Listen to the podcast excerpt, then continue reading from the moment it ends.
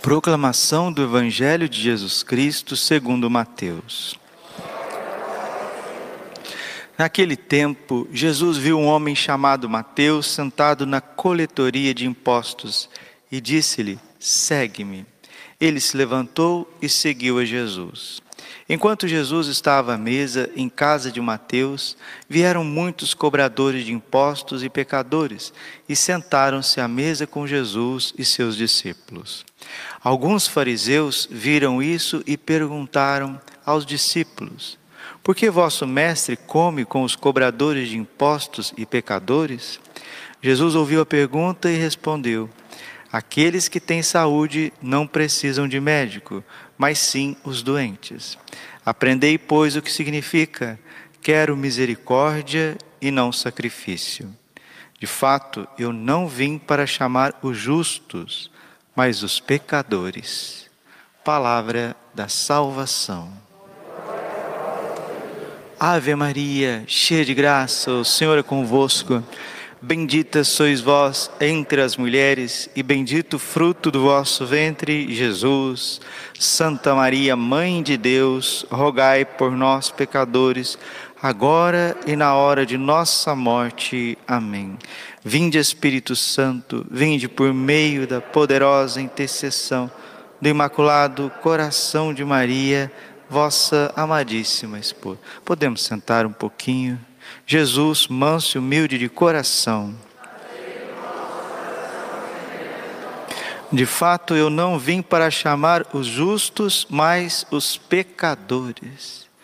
Como Jesus é diferente de nós, graças ao bom Deus, graças à divina providência, graças à sabedoria eterna encarnada em Cristo iluminada pela força do Espírito Santo, Jesus Cristo de Nazaré está vivo, ele ressuscitou ao terceiro dia, ele está presente no nosso meio.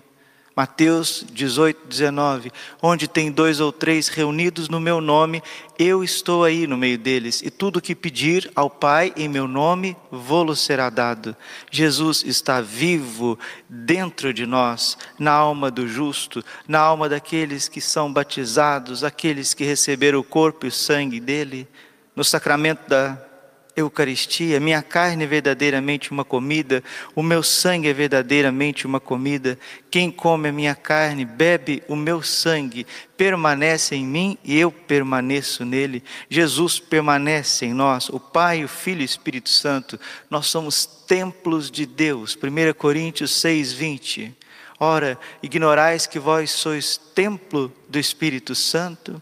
Glorificai, pois, a Deus no vosso corpo.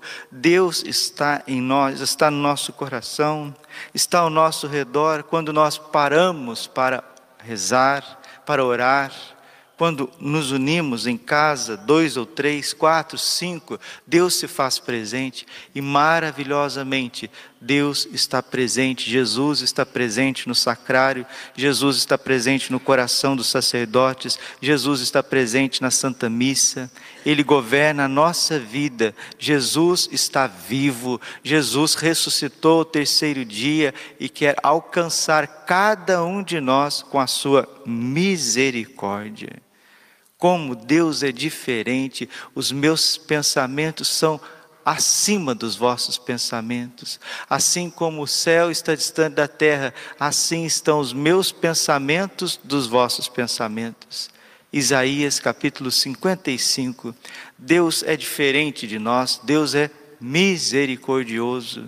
E quantas pessoas, infelizmente, na luta da vida, por conta da sua história, estão aí patinando, estão caindo, estão com medo, medo, medo de Deus, medo de se aproximar.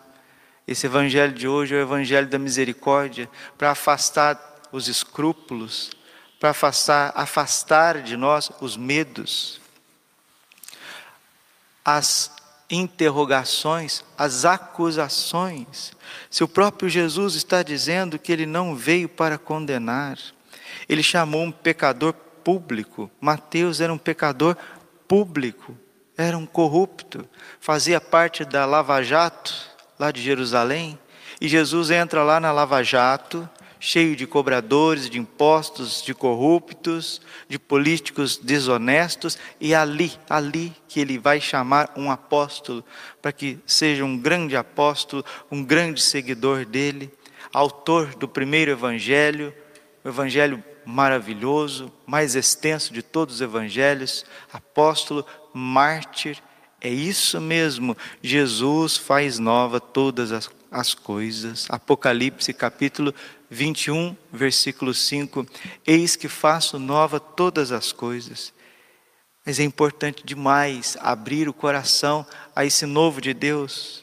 Deus vem na nossa vida de uma forma suave, vem nos visitar numa criança, na criança em Nazaré, Jesus que nasce de Maria Virgem, está nos braços de São José, é um menininho, é uma criança, e nós temos medo dessa criança, nós temos pavor de abrir o nosso coração, preferimos, como diz o profeta Jeremias, e cavar cisternas de águas barrentas e desprezamos a água viva que está disponível para nós no coração misericordioso de Jesus.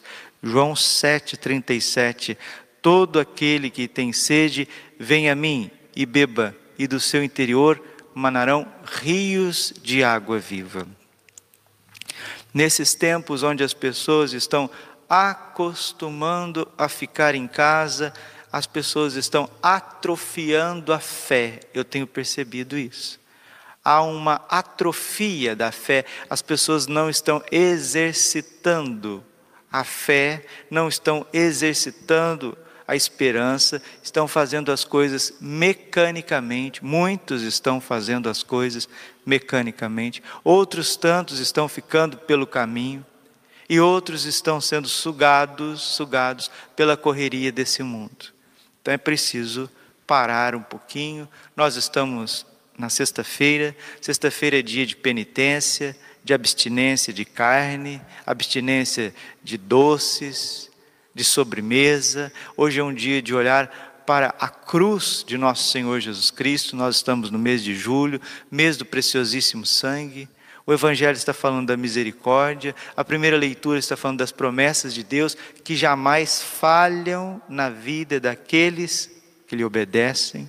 Se você está obedecendo a Deus, se você está se esforçando, se você está buscando, Mateus 7,7, buscai e achareis.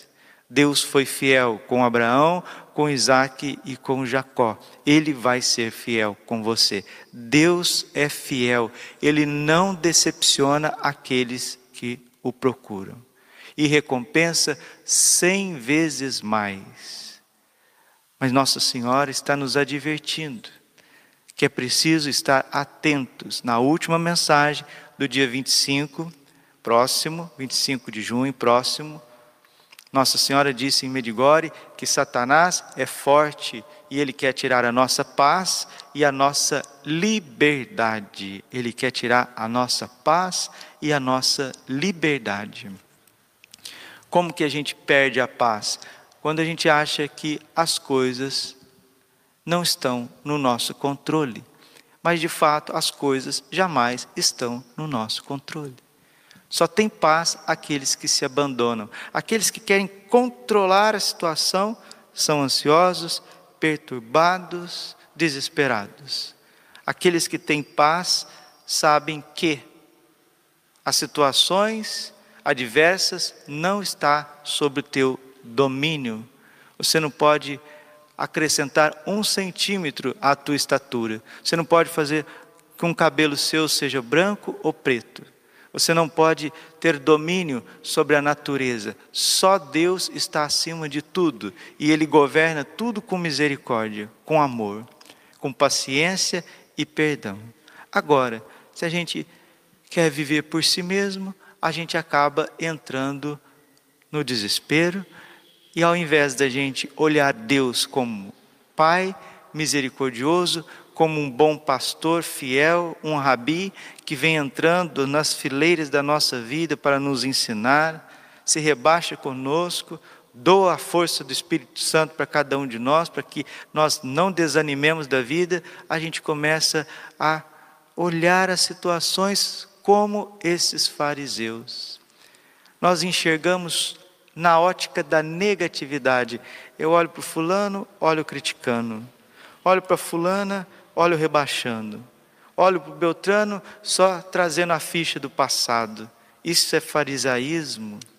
Isso é obra da carne.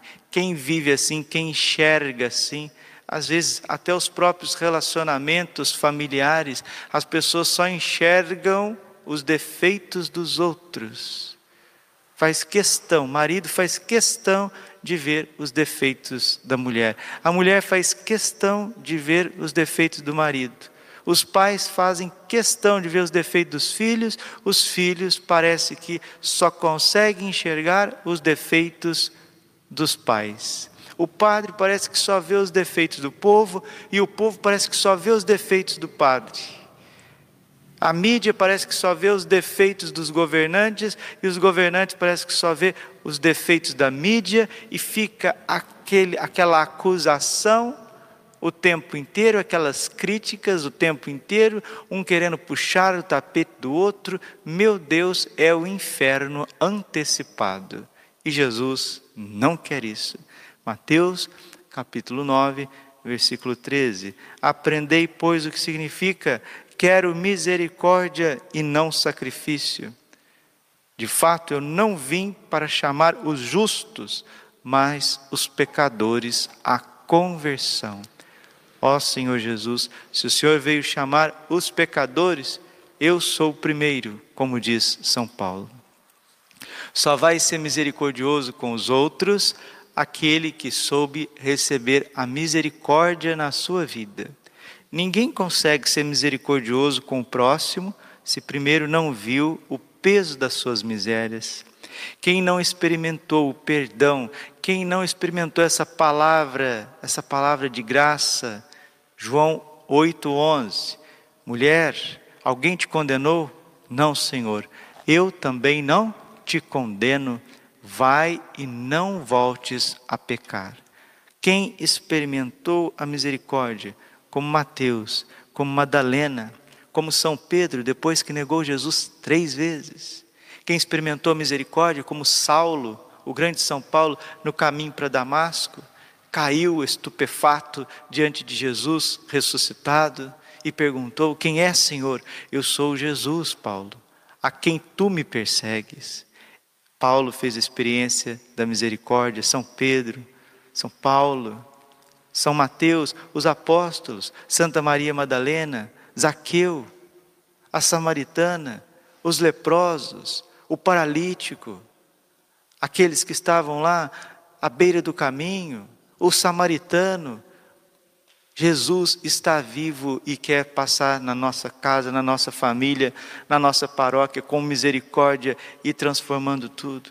Mas em nome da misericórdia, hoje querem também fazer arruaça dentro da igreja, querem fazer sandices, maluquices, blasfêmias e colocam: ah, Deus é misericordioso.